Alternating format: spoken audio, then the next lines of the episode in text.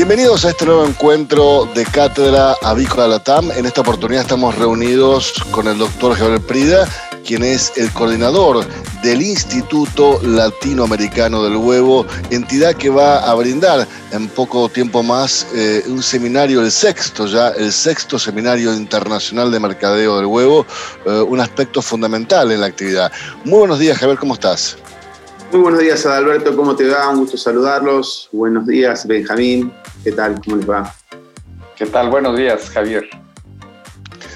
Benjamín, quizás coincidas conmigo en que la comercialización del producto huevo es una de las asignaturas pendientes que tiene la actividad y por eso la importancia, creo yo, de este sexto seminario internacional del mercado del huevo, ¿no? Así es, creo que Javier en ese sentido ha tenido una muy buena iniciativa, una iniciativa de ver qué también están haciendo en otros países, como en el caso de España, y, ver de qué manera podemos enseñarle al productor de huevos en América Latina qué nuevas eh, maneras se pueden lograr para, comercializar un producto que, bueno, desde ya sabemos que es eh, de lo mejor que hay, la mejor proteína y que está al alcance de todo el mundo. Quizás sería bueno, Javier, que nos comentaras cómo surgió esta iniciativa. Esta iniciativa surge desde el seno del Instituto Latinoamericano del Huevo, que tiene, digamos, la verdad, cuatro personas que son coordinadores, muy comprometidos los cuatro. La licenciada Daris Valenzuela, que coordina lo que es los países de Centroamérica continental. El licenciado Gregory Marte, que coordina los países eh, de las islas del Caribe, más México.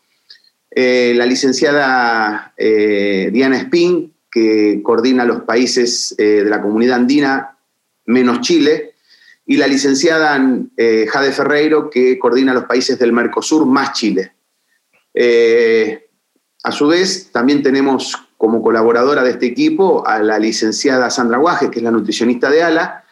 Eh, luego del, fenomenal éxito, no es que lo queremos usar como para, para vendernos como, como que somos muy buenos, sino realmente fue muy bueno el éxito que tuvo el seminario de nutrición que se hizo el Día Mundial del Huevo el año pasado, el 9 de octubre.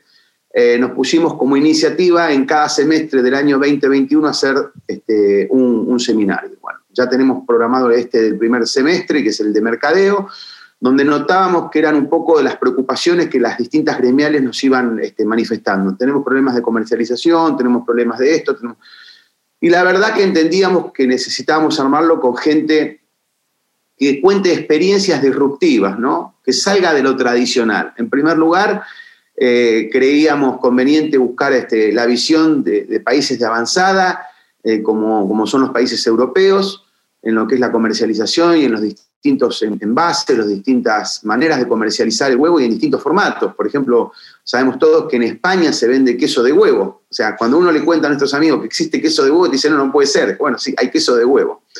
Eh, y la verdad que nos parecía que la ingeniera agrónoma eh, María del Mar eh, Fernández Poza es una eminencia, tiene una trayectoria impecable, un trabajo muy destacado desde Improbo y, le agradezco a ella porque nomás la invitamos, nos dijo que sí, nos tiró tips, nos tiró ideas y la verdad estamos muy, muy convencidos y muy agradecidos de, haberla invitado. En segundo lugar, invitamos a Alejandro Romero, eh, un colombiano radicado en México que que es una persona que de marketing de productos avícolas sabe muchísimo, tiene trayectoria en empresas líderes del mercado y más allá que, hoy no solamente asesora a empresas de la industria avícola, sino de otros rubros, este, no está el 100% en el rubro avícola, pero sigue, sigue estando empapado como, como queremos que lo esté y nos va a traer un poco su experiencia y su conocimiento de lo que es un poco el marketing en huevo, por decirlo de una manera. Y por último, la experiencia in situ, ¿no? De un productor. Es muy bueno traer técnicos, pero bueno, queremos también que en este lado de, la producción, que haya un productor que cuente su experiencia exitosa y quién mejor que Huevos Quiques, que comercializa más de, un millón y pico, casi un millón y medio de huevos todos los días, eh, con un formato muy fuera de lo, normal, muy disruptivo, eh, haciendo delivery de huevo, este, casa por casa, negocio por negocio. Y la verdad que es un ejemplo a escuchar, cada cual sacará las conclusiones si puede o no seguirlo, pero Juan Felipe Montoya, que es eh, el presidente de Incubadora Santander en Colombia y el presidente de Huevos Quique, nos, nos, puede compartir y nos va a compartir su experiencia, que sin ninguna duda una de las más exitosas de los últimos cinco años. Sí, claramente un seminario que tiene un contenido importantísimo, insisto, para el desarrollo de la actividad de la industria avícola. Y en ese sentido, ALA también ha procedido de manera disruptiva, ¿no? Porque ALA siempre venía eh, capacitando al productor en materia de sanidad, en materia de producción, de nutrición, pero faltaba este aspecto tan importante que es después cómo vender ese producto tan eh, beneficioso, eh, tan nutritivo, tan, tan espectacular como es el huevo, ¿no? una calidad envasada en origen que tiene miles de beneficios, miles de ventajas eh, y que evidentemente había algo que estaba faltando y, todavía existe ese algo porque a nivel latinoamericano es, insisto, una asignatura pendiente. ¿Cómo comercializar bien la producción? No, y aparte no son dos, este, por lo menos los dos latinoamericanos, eh, Juan Felipe y Alejandro, eh, vienen de dos países que son líderes en consumo de huevo. México, el primer país de consumidor de huevo a nivel mundial, y Colombia, hoy, cuarto país de consumidor de huevo a nivel mundial, peleando el tercer lugar. O sea, eh, son jugadores grandes, importantes. O sea, eh, vamos a hablar con, con, los que realmente tienen que vender muchos huevos por habitante por año, ¿no? O sea, el desafío es enorme, porque muchas veces las metas se pueden alcanzar. El desafío es mantenerse. Y México hace años que se viene manteniendo como líder indiscutido de consumo de huevo per cápita y Colombia año a año sigue creciendo y sigue ganando terreno. Entonces, son dos experiencias de dos países muy importantes en el consumo per cápita que nos va a permitir poder contrastar qué es lo que estamos haciendo con lo que ellos están haciendo y poder elegir y poder tomar las decisiones correctas. Así es, Javier. Y yo quisiera también que comentaras le comentaras al público eh, la situación de que el huevo se consume normalmente en el desayuno, pero eh, eh, también se puede consumir en otras, en otras comidas del día. Pero creo que hay un aspecto importante en el que quizás el huevo está compitiendo con otros productos. ¿De qué manera podríamos nosotros eh, eh, competir de una manera favorable, eh, más favorable en el desayuno o en otras comidas? Nosotros tenemos, en primer lugar, un aliado indiscutible que realmente no lo aprovechamos como debería. O sea, aprovecharlo en el buen sentido, que es la comunidad médica. Hoy cualquier médico te recomienda el consumo de huevo. Hoy cualquier médico te recomienda no ser vegano. O sea, hay que decirlo. O sea, los médicos, la comunidad médica no está eh, ni siquiera en un 5% de acuerdo con que uno sea vegano. Ahora bien, el desafío que nosotros tenemos como productores de huevo es comunicar, eh, aprender más todavía nos falta, pero lo que ya aprendimos es saberlo comunicar. Hoy el huevo va en un desayuno, va en un almuerzo, va en una merienda, va en una cena, va en una colación. Eh, hay un montón de alimentos que tienen huevo y la gente no lo sabe. El helado tiene huevo, una vainilla, un baby biscuit, una dona. O sea, hay un montón de huevo oculto. La gente cuenta el huevo que ve, pero no el que no ve. Hay un, estamos haciendo un trabajo muy importante con un país de, Sudamérica donde la gente, el 47% del huevo que consume, no sabe que lo consume. ese, es, ese es nuestro error. No sabemos comunicarlo. Entonces, digo, hay un, tenemos un producto tan noble. la, pediatra, acá hay un hospital muy importante en la Argentina de, niños que se llama Doctor Garrahan, en honor a un pediatra muy importante de la Argentina. Es uno de los, a nivel latinoamericano, uno de los hospitales de pediatría más importantes que hay. El fundador, uno de los fundadores de ese hospital, es el papá de la pediatra de nuestra familia, de mis hijos. Y la pediatra me dice, yo a, los chicos les, les, recomiendo huevo desde los seis meses de vida. Eh, y había una discusión que los chicos sí, que los chicos no. Hay sobrados estudios que dicen que los chicos tienen que comer huevo a partir de los seis meses de vida. Sobrados estudios. Eh, y ella dice que el desayuno ideal, el desayuno ideal es un huevo con un jugo de naranja, o un huevo con espinaca, o un huevo con brócoli, en un omelette, por ejemplo, o un huevo con palta. ¿Por qué? Porque el huevo lo único que no tiene es la vitamina C. La naranja, el brócoli y la espinaca tienen mucha vitamina C. de esa manera se complementan. Eh, a ver, el huevo, la naturaleza es, es, un equilibrio perfecto. El huevo tiene todo lo que necesita un agente que si ese huevo tuviera galladura, para dar vida, no necesita comida de afuera, ya lo tiene ahí adentro, ya está todo encapsulado.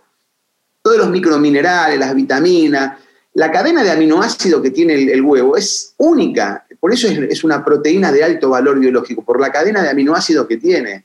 Y es tan sano, tan natural, no tiene aditivo, no tiene conservante.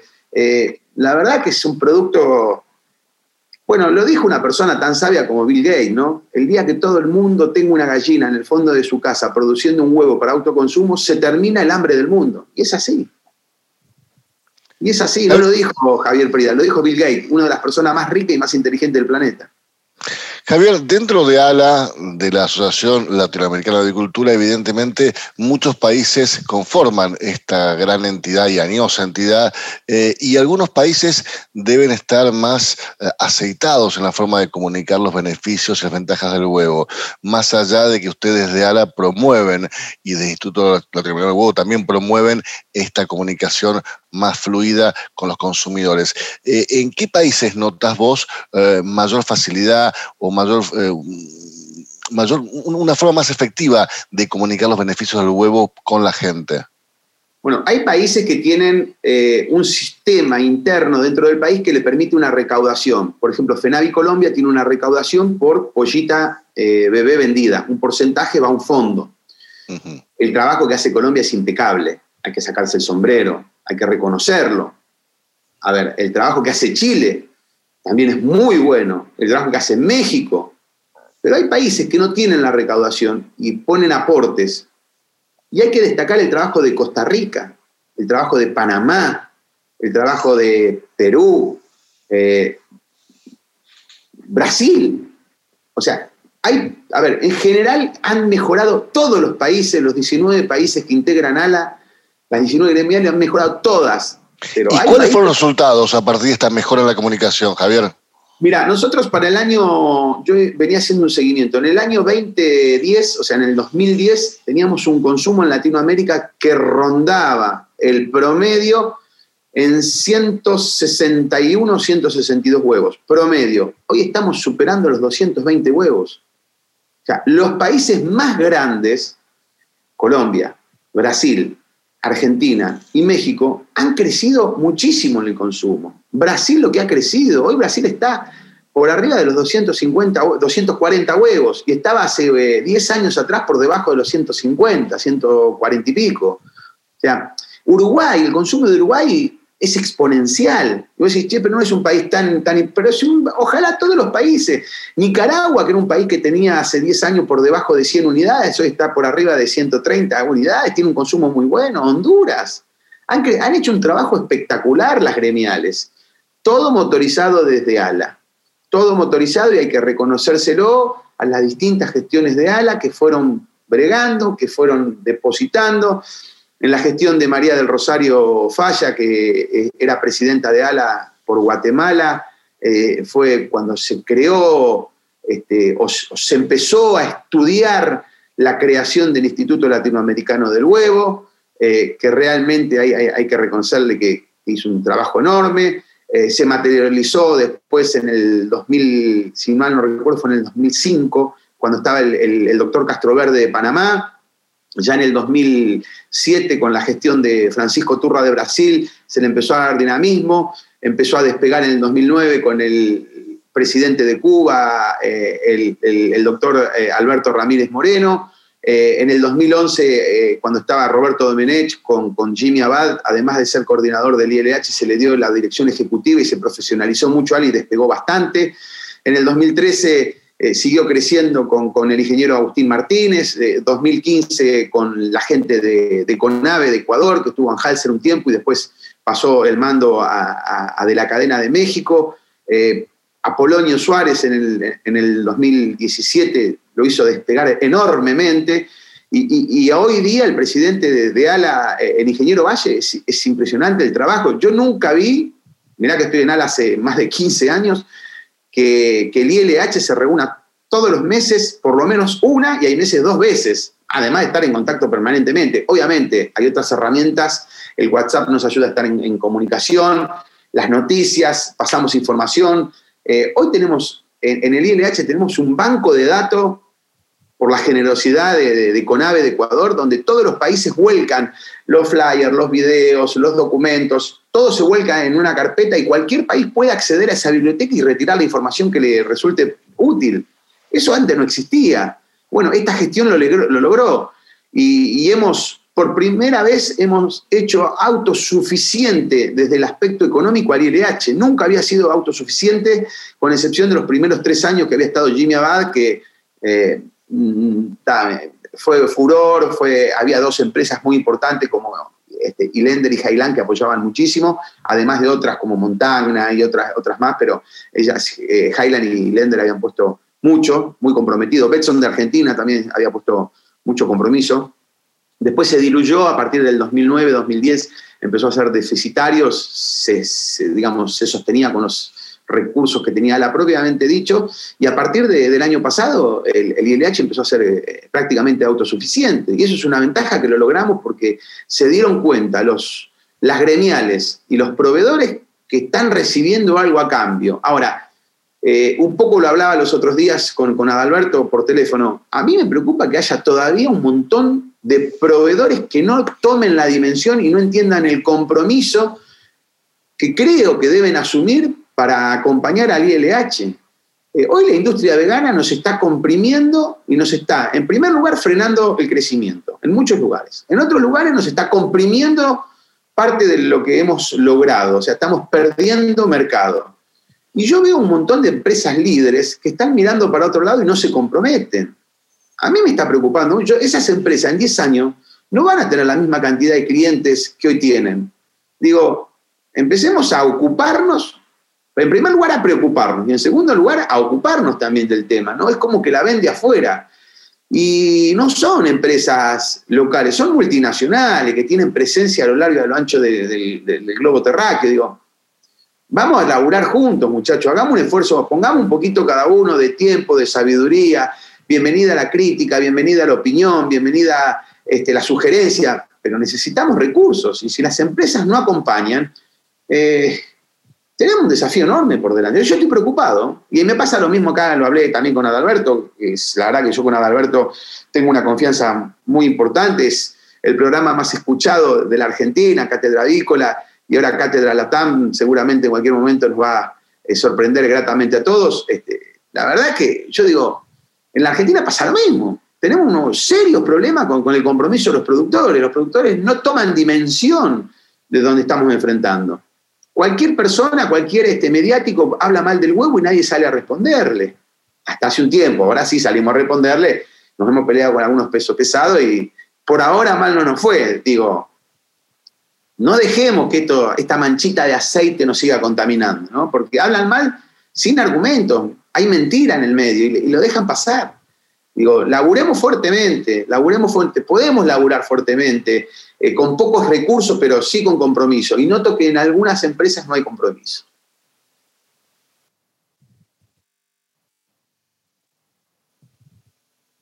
Adelante, Alberto, no sé, ¿tienes algún comentario? Sí, yo quisiera eh, destacar eh, que esto en definitiva es en favor de los productores y también de los proveedores, porque en la medida de que la industria crezca, el negocio de los proveedores también va a crecer ah, proporcionalmente, esto no hay dudas. De la misma manera que si al productor le va mal, al proveedor también le va a ir mal, porque se van a eh, dilatar la cadena de pagos, eh, se va a consumir menos producto. Entonces, eh, creo que en ese sentido coincido con vos, Javier, en que esto, este tipo de acciones, este tipo de actividades, de capacitaciones, le favorecen también a la industria proveedora y deberían participar y apoyar eh, fervientemente este tipo de, iniciativas.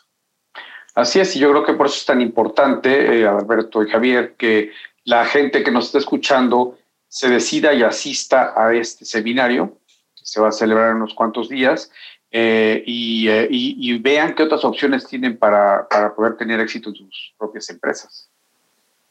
El desafío es enorme, el desafío es grande. A mí lo que me preocupa, estimados amigos, es que hay como un ejército a lo largo y a lo ancho hablando mal de la proteína animal por todos lados, y hablan mal, y hablan mal, y hablan mal. Y vos abrís una página y hablan mal, y abrís, un portal y hablan mal, y escuchás en los medios, en la radio, hablando mal.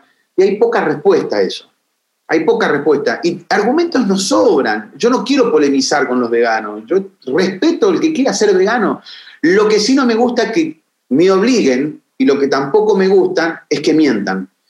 Nosotros con argumentos sólidos podemos hablar de nuestro producto. Dice, no, dice, ustedes matan a los animales. Nosotros no matamos a los animales. Nosotros comercializamos un fruto del animal, que es el huevo. Eh, si nosotros maltratamos a los animales, el, animal no convierte, no produce. Eh, somos, de toda la cadena pecuaria, el que menos huella de carbono y menos huella de agua genera en el planeta. Somos la industria pecuaria más amigable al medio ambiente y nadie lo dice. Nos callamos la boca. Somos el sector de transformación de proteínas vegetales en proteínas animales que más mano de obra da en el planeta. Digo, la verdad, cuando a mí me hablan, yo no salgo a hablar de si no, porque la lechuga tiene este, herbicida, tiene insecticida, tiene fungicida, tiene agrotóxicos, la fruta también la fumigan. Yo no, yo no salgo a hablar mal de, de, los que comen frutas y verduras. Cada cual que coma lo que quiera. Yo hablo de los atributos de mi producto. Porque no necesito ir por la negativa a hablar mal del otro. Y tenemos tantos atributos, y lo que me preocupa es el silencio, que no aprovechemos esa innumerable cantidad de, atributos que tiene eh, el sector. Yo coincido con vos, Javier, y, e incluso días atrás conversábamos con Benjamín, eh, que la industria avícola ha sido una precursora en un sentido de estos cuidados, ¿no? Benja, cuando hablábamos los cuidados que había para el COVID, bueno, en la industria avícola eh, están hace, hace muchísimos años el uso de barbijos, el uso, la, la, higiene cuando uno entra y sale de cada granja, de cada galpón, los, los delantales, las botas, las, las duchas antes de entrar o salir de una, de una granja. Digo, eh, incluso en ese sentido, la producción avícola tiene un nivel de, una toma de conciencia en cuanto a los estándares tan altos que hay de bioseguridad que otras actividades no tienen, ¿no? Eh, y digo, les damos, les ofrecemos a, un producto realmente eh, e, económico, eh, accesible, como dicen ustedes, accesible, ¿no? Benjamín. Asequible. Asequible, asequible, le decimos accesible nosotros a la gente en cantidades, realmente una oferta muy generosa. Generamos arraigo, como decía Javier, eh, y creo, Benjamín, que esto merece un análisis un poco más eh, social también, ¿no? De la actividad. Así es, eh, un análisis social en el que se involucren, como bien lo dice Javier, todos los actores. Y que, bueno, aprovechen lo que hay ahora, sepamos aprovechar las ventajas y las virtudes de una industria como esta para seguir adelante. Señores, ya está abierta la inscripción a partir del día 15 de febrero para que puedan asistir todos a este seminario internacional, sexto seminario internacional de mercado de huevos, que va a tener lugar el 10 eh, de, marzo a las 12 horas de Perú, eh, a las 14 horas de Argentina. Bueno, en definitiva, va a ser un horario que está bien, bien pensado para que todos puedan asistir. Javier, el cierre es tuyo. Eh, yo para, graficar lo que es esta industria, ¿no? En el año 2000 decían que para el año 2030 el sector avícola iba a ser la primer proteína animal consumida en el planeta. En el año 2010 decían que para el año 2025, o sea, 10 años después adelantaron 5 años. El año pasado salió un informe que dice que para el año 2023 la proteína avícola va a ser la más consumida del mundo. O sea, la inversión, el desarrollo, vos para genéticamente, para ir evaluando una raza cárnica, por ejemplo, de, bovino, vos podés ir conociendo el desarrollo una vez por año. ¿Por qué? Porque la vaca tarda nueve meses en gestar, a los tres meses vos podés hacer una evaluación del ternero, etc. En la industria avícola, en un año vos podés tener 10 nacimientos de la misma madre, por decirlo de una manera. O sea, la relación es 10 a 1 la, la dinámica para que vean lo que da esta industria, para que vean el potencial que tiene una industria amigable con el medio ambiente, una, industria que estoy convencido que es una de las que más cuida el bienestar animal, más allá de esas fotografías que son eh, eh, muy mentirosas, muy engañosas. Nosotros sabemos cómo producimos, sabemos, lo, nosotros necesitamos que el animal esté bien, que esté confortable, que tenga agua, que tenga alimento balanceado, que tenga eh, suficiente espacio, que tenga calidad de aire, si no el animal no nos produce. O sea, nadie quiere que el animal esté incómodo si no nos produce. Esto es como cualquiera de nosotros que está en una oficina, si tiene calor, si está incómodo, no vamos a producir, no nos vamos a poder concentrar para hacer el trabajo que tenemos que hacer. Los animales es igual. Y eso es lo que yo digo, digo, muchachos, tenemos una industria espectacular, tenemos argumentos para defendernos, no nos crucemos de brazos, no hace falta salir a pelearlo, hablemos de nuestra industria. Nuestra industria tiene sobrados atributos para decirle a la gente que comer huevo y comer pollo es sano y natural. Muchísimas gracias, Javier Prida. Estaremos atentos al desarrollo de este sexto Seminario Internacional del Mercadeo de Huevos, que tendrá lugar el próximo 10 de marzo a las 12 horas de Perú. Muchas gracias, este, los esperamos y nuevamente agradecerle al, equipo del ILH que, me permite poder ir trabajando con este tema y a la, Asamblea de ALA, a los 19 países que, me eligieron para ser el coordinador. Un desafío muy grande. Esperemos que cuando termine el, mandato en los próximos meses y entregue el balance final, este, estén todos conformes.